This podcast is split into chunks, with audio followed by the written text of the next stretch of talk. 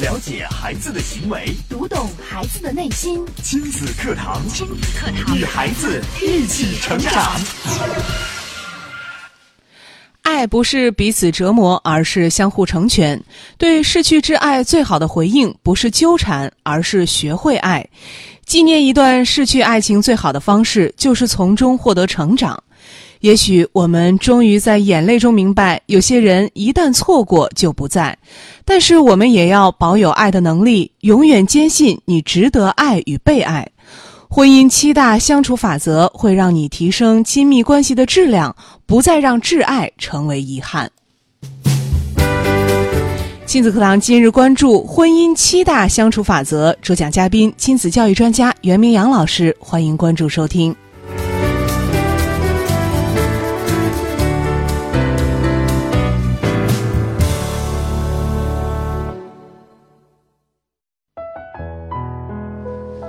我是主持人潇潇，接下来我们有请今天的嘉宾袁明阳老师。明阳老师好，小小好，听众朋友大家好。今天明阳老师给我们带来的话题啊，特别实用，嗯，婚姻七大相处法则。 是这个非常具体，对，有七大相处法则，相信也是很多朋友所需要的。今天为什么会想到要讲这样的一个话题呢？是因为这两天呀、因为张靓颖离婚的事情啊，让很多人把目光又集中在了这样一对情侣身上，张靓颖和冯轲。嗯，我们这几天在打开这个网页的时候，会发现娱乐版已经呃被他们两个给霸屏占领头条了。是刷朋友圈的时候，也看到大家都在就此事发表自己的观点。嗯，说到张靓颖呢，她是从二零零五年湖南卫视的《超级女声》嗯开始逐渐走进公众的视线。对，应该说一夜成名的她呢，也是很多女孩子非常喜爱和向往的，是觉得她的人生之路啊，应该是一个典范。嗯，但是呢，张靓颖的婚姻的这条道路好像却走的不是特别的顺利，对，甚至有些异常的坎坷。嗯。那应该说，张靓颖和冯轲的这个恋爱长跑到现在为止走了十三年，嗯，时间可是不短了呀。时间不短。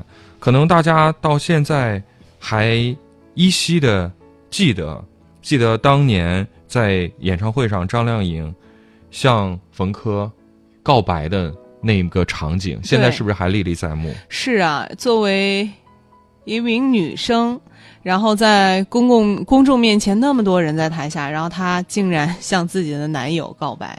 是。就是三年前嘛，嗯一五、年正好也是他们两个人相识十年。嗯，还是在长沙张靓颖的那场演唱会，站在舞台上闪闪发光的张靓颖却泪光闪闪，她深呼吸了好多下，鼓足了勇气，决定放手去追寻自己的幸福，就是向她的男友求婚。是现场的歌迷，呃，在惊呼当中，在万众目光的瞩目之下。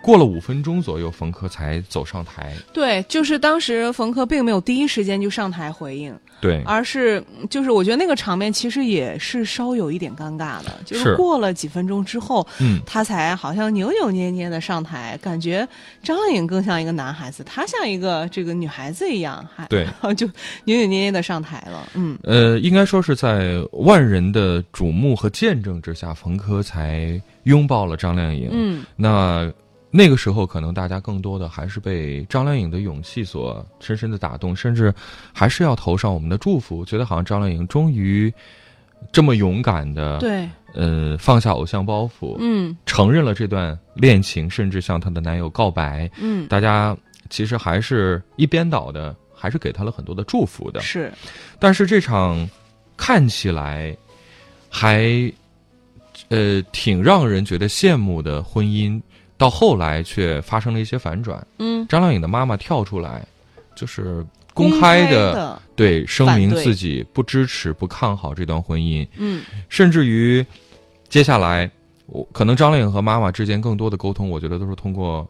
媒体的娱乐版、记者的采访，两个对人在隔空的有一些喊话。是，呃，张靓颖的妈妈其实我们知道，嗯，嗯，因为我们节目当中很多也都是为人父、为人母者。嗯那我想问问大家，如果你们的孩子选择了这样的一个对象，你们不看好，你们的心里会怎么想？会怎么去抉择？对，就是，呃，其实父母在面对孩子的婚姻，尤其是在面对女儿的婚姻的时候，呃，父母都是特别谨慎，嗯，然后思前想后，特心里面特是由衷的希望女儿能够嫁一个好人家的。是，嗯，应该说父母天然的肯定都是为孩子好，对，这一点是呃完全不用值得去怀疑。可是当孩子还是坚定的去选择他的他认为的生命挚爱的时候，嗯那这个时候可能这个矛盾啊，就会让很多人觉得挺尴尬的。那张亮的妈妈也曾经说过，她说我知道我的反对可能会让女儿很伤心，嗯，但是我也没有办法，因为她是我女儿啊，我不能不说，一个有家庭的男人，他指的就是冯轲。嗯却要欺骗我女儿的感情，甚至还掌握了她的钱财，他不是一个好男人。这是亮颖妈妈对冯轲的评价。哦，就是在女儿跟冯轲公开了恋情，甚至要走进婚姻的时候，我们看到张靓颖的妈妈公开的反对了两人的婚事。是，但是作为张靓颖一个年轻的女孩儿，应该说她也是成名太早，嗯，零五年就成名了，当时可能才二十出头。对大学还没毕业，那一直到这个现在就十年之后了。她生命中可能遇到过的唯一的一个让她信赖或者认定的男人就是冯轲，嗯即使他已经有家室，是，他也愿意承担着冒着小三儿的骂名，对，要坚定的和他在一起。并且后来两个人也真的是结婚了。对，很遗憾，这个婚礼亮颖的妈妈并没有到场，嗯就是直到最后一刻，亮颖的妈妈还是不看好或者不祝福这份这段婚姻。就是呃自己一直是持的反对态度。是，那在婚后呢，接受《鲁豫有约》的采访的时候呢，张靓颖也说过呀，她说和妈妈的关系现在已经缓和了不少，嗯算不错了，但是仍需要花时间去沟通。嗯他也知道妈妈所做的一切是为自己，所以当初当两个人有，呃，这个嫌隙的时候，他也常常会问自己做错了什么，呃，当然也会问到就是冯轲她老公和自己妈妈的关系。嗯亮颖呢也特别实在的说，两个人的关系其实并没有太大的变化，嗯仍然是在僵持。她说：“我也希望自己想办法去修补，但是好像她觉得自己也很难帮得上忙。”对，嗯这就是一个问题。当你恋爱的时候，却遭到了父母的反对，你到底该不该去听父母的意见呢？就是如果说自己的婚姻没有得到父母的祝福和肯定，那到底能不能获得幸福呢？是，很遗憾，也就在这几天，嗯又爆出了张靓颖和冯轲，呃，离婚的消息。婚变了，对婚变，甚至我们可能都不不敢说是离婚，因为两个人又爆被爆出可能当年连证都没有领。对，就是呃，说什么的都有，总之就是被爆出来两个人的感情生变了。是嗯我们的节目啊，并不过多的去探讨嗯两个人之间到底是是非非、分分合合。我们只是想通过这样的一个大家热议的话题，去反观一下我们自己的生活，给大家一些婚姻上的指导和思考。我觉得能在这当中获得自我的成长，这才是最大的意义所在。嗯。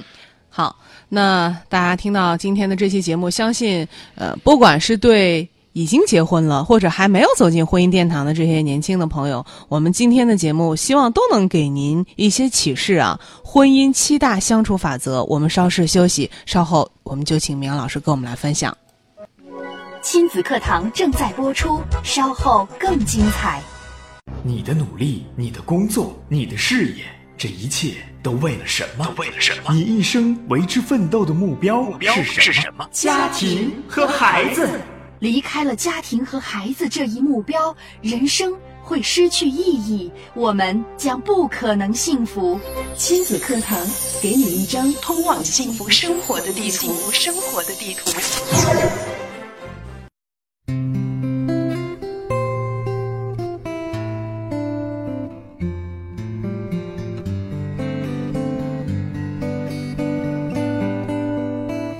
欢欢迎大家继续来关注亲子课堂节目。今天我们请到了亲子教育专家袁明阳老师，跟我们来分享婚姻七大相处法则。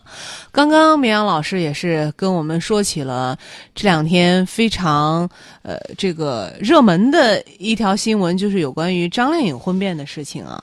那我们也是从中跟大家来分析一下，在婚姻当中我们应该呃遵循和注意的一些事情。嗯，是。呃，说完张靓颖呢，我其实还想再说另外一个，可能对于很多的八零后、九零后来讲，嗯，这样的一个人呢，可能让大家听起来也非常的熟悉，可能他的知名度、知晓度要比张靓颖更高，就是奶茶刘若英。刘若英，对，嗯，刘若英为什么？么要说起刘若英呢？我不知道潇潇了了不了解刘若英她的感情之路？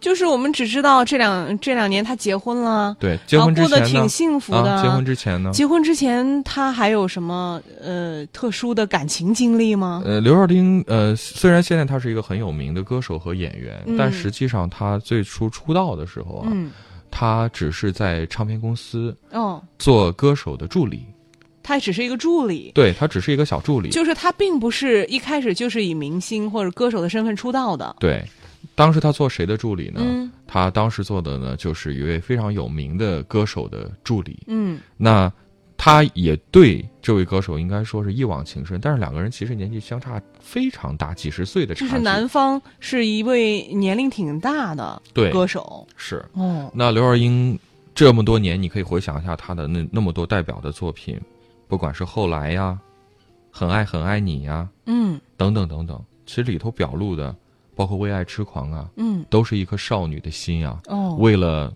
她所爱的那个人，嗯，然后就是喜欢上了一个老男人嘛。 对，不甘放低自己的姿态呀、一次一次的去哀求。嗯当然很，呃虽然大家很很。就是说，怎么讲，也挺同情她，也挺为她觉得可怜。就是那，就是对方，嗯，那个男人其实是有家室的，对，而且那个嗯男人也一直特别拎得清他和刘若英之间的关系。嗯其实是即使是在公众场合一次一次的去撇清他俩的关系，嗯我觉得他其实做的还是挺好的。嗯，但即使如此，就是人家的态度很鲜明，并没有跟你在暧昧，对，嗯即使如此，刘若英可能也是花了这么长的时间才走出来。当然，嗯我们知道前两年刘若英最终也结结婚婚了嗯，而且过得还挺不错挺的，幸福的，对，嗯所，以我是想借助刘若英的事情，再去比对张靓颖。嗯我还是想说，其实婚姻的失败或者嗯是成功，它可能都是一时，我们还是要放在更长远的眼光去看。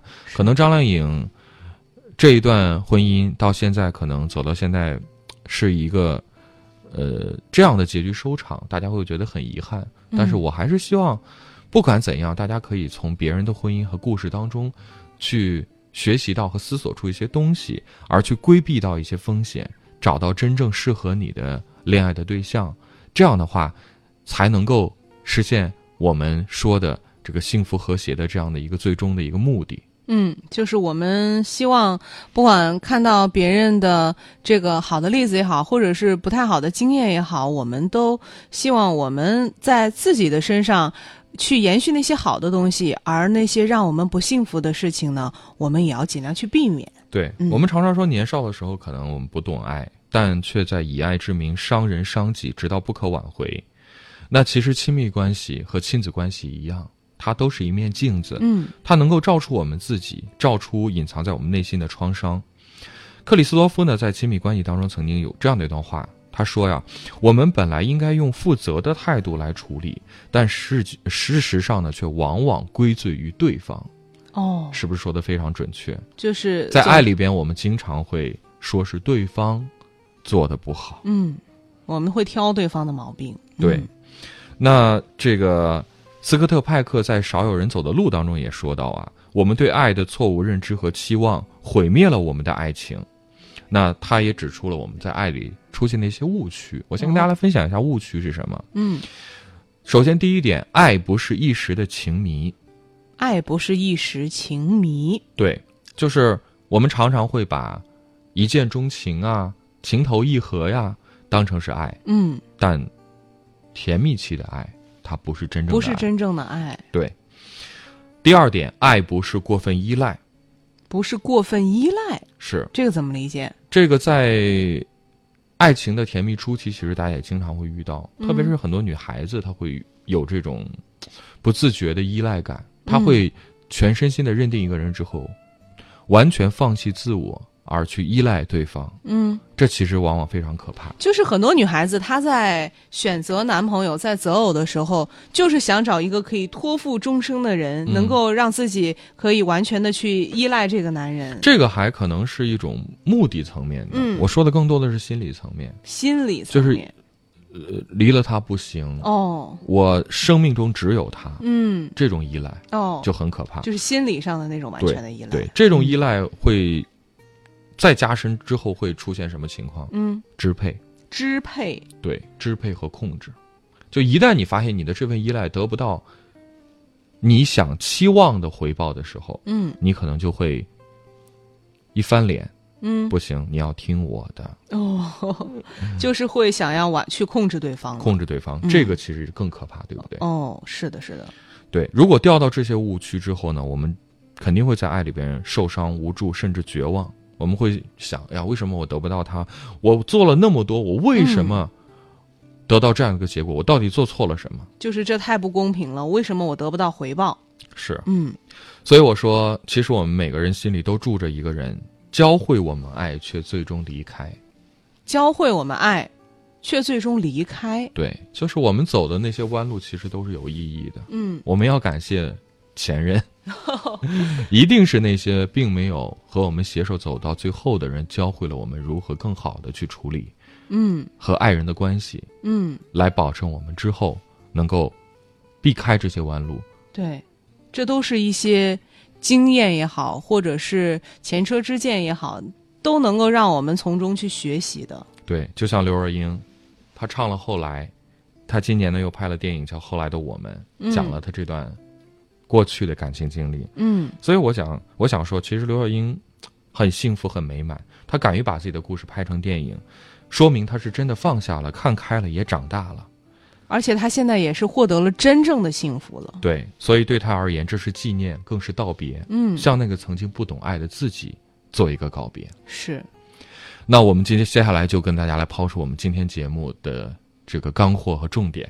我们要今天要跟大家讲的是婚姻七大相处法则。对，嗯这个婚姻相处的七大法则呢，其实是被誉为婚姻教皇的约翰·戈特曼总结出来的，非常受用。嗯，在今天的节目当中呢，我们也跟大家抛出来，大家可以认真的去思索，想一想，理解一下，学习到一些什么。好，首先，第一个法则就是完善你的爱情地图。爱情地图，对这是一个什么地图呢？你对爱人的了解程度，其实就是你的爱情地图。哦，所以我们一定要走到对方的内心世界，了解他会为什么事情自豪，又经历过哪些不为人知的创伤，嗯，他习惯如何去保护自己，哦，这就是你的爱情地图。就是你要了解对方的这几点。对，嗯，第二点呢，法则二就是要保持对爱人的赞美。保持对爱人的赞美是这一点，我相信我们的老听众一定是深谙于心的。是，我们也经常说要去赞美孩子，嗯其实，这个法则是放之四海而皆准的。在人和人之间的相处当中，赞美人就是一个不二法本法法宝，它真的很管用。对因为人人都需要被肯定、被看到，嗯而不是被指责、被羞辱。是，可能没有用过，呃尤其是在这个婚姻关系当中没有用过这一点的朋友，他嗯不明白甚其至中的甚至很多人妙他处他不仅不用，他还反其道而行之，嗯，就是横挑鼻子竖挑眼儿 的。因为我们说，你说哦，我们跟朋友相处，或者是呃，在外面夸夸别人，那还挺好的。嗯，这个因为出于客气啊，出于礼貌，你说回家了，一家人那么外气干嘛呀？这就有什么说什么了呀？有什么做的不好的，我直接就指出来了。对一家人就是要坦诚相见对，嘛。甚至有些人说。他那么多毛病，我还赞 美他；他明明做的不对，我还赞美他。对呀、我这不是自欺欺人吗？对呀、我说不出口啊，嗯我我又我我是个诚实的人。就不要来那些虚的了。对，实际上这是大家其实没有真正去理解赞美对方的意义，嗯或者说我们已经被我们的那种偏见蒙上了眼睛，你都看不到对方的好了，你从何赞美呢？就想想当初你为什么要选择他，跟他结婚？对啊，难道是你瞎了眼吗？难道你喜欢他的缺点了？所以喜欢他身上满满的你，就是现在看起来很讨厌的地方。对，所以我想，一定不是对方完全彻底变了个人，嗯而是你的眼光、你观察的点出了问题。对，这就是我们说到的第二点，就是要保持赞美对方。对嗯，第四第三个法则就是要彼此靠近，而不是远离。彼此靠近而不是远离。对，嗯，这个好像大家就比较容易理解一些。对，呃，我们说靠近的一个有效的方法是什么呢？就是进行减压谈话。减压谈话，对，这个谈话怎么进行？就是大家一定要保持沟通。嗯很多婚姻之所以走到最后不可收拾，嗯，啊就是因为没有感情了，没有感情了。嗯也不吵了，嗯平淡如如水了，嗯到最后也就散了。哦所以一定要保持沟通，嗯双方要轮流的说，但是不要去告诉他你应该怎么做，嗯 不要主动去提供建议。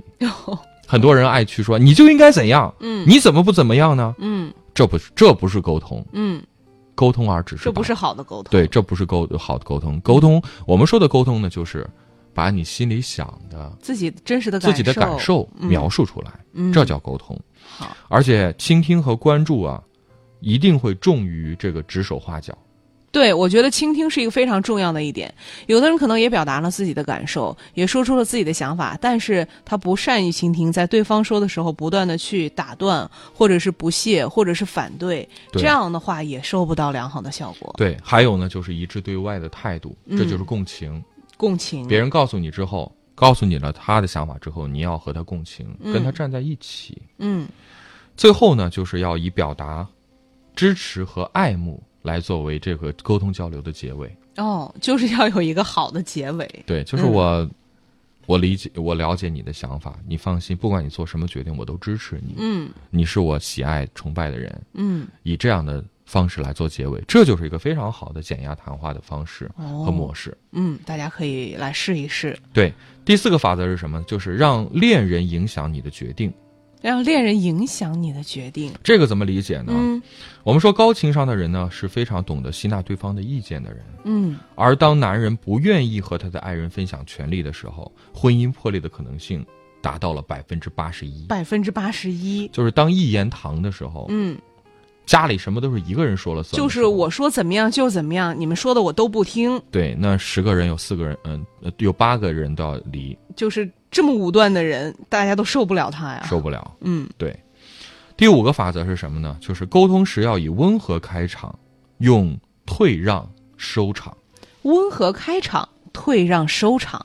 对，就是在我们开始沟通的时候，语气要温和嘛。当然，嗯，而且在结束的时候，这个你一定结束退让，我们就是你也要让步嘛，嗯你不要就是一上来就拿着自己的观点，呃，就是说聊到最后的结果还是跟开始一样。嗯我拿的这个观点就完全没有转圜的余地，嗯，而是一定往后退一退，就是我们说退一步海阔天空，如果彼此都退一退的话，对，那简直，那你家就得直接二百三十平的大平层 了。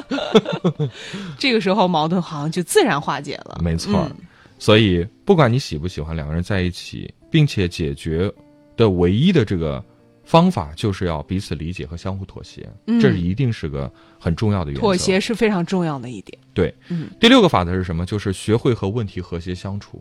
我们说，即使刚刚用了刚刚所有的这些方法，退让和妥协，可很多事情可能我们还是没有办法去解决，矛盾还是在那儿放。嗯，那怎么办呢？怎么办呢？我们不可能消除所有的问题，所以你不要抱着从头到脚要改造他的期望。哦，就是你是不可能彻底去改变一个人的。对，如果你真的是希望去改造另外一个人，希望让他变成什么样子的话，那还真不如你换一个人呢。因为这个人他就是这样，他已然这样了。是，而且当初你找他的时候，你也不是抱着改造他的目的吧？对呀、你当初看上的就是那样一个人呢。对呀、第七个法则是什么？就是创造共同的意义。创造共同的意义，什么是是共同的意义？当两个人一同搭建的未来和目标越有意义的时候，他嗯们的关系将会越深沉、越浓厚、越有价值。这叫什么呢？就叫两个人要有共同的目标，哦，共同的目标是就是我们说事业是这样，生意是这样，其实过日子婚姻婚也是这样，也是这样。两个人如果目标都不一样，嗯那怎么可能会一同并肩前行，抵抗嗯风雨呢？就是两个人要抵达的地方都不同，那是又怎么能够携手共进呢？对我们说，夫妻本是同林鸟，大难临头各自飞，那就是因为目标不同。嗯，原来是这 样。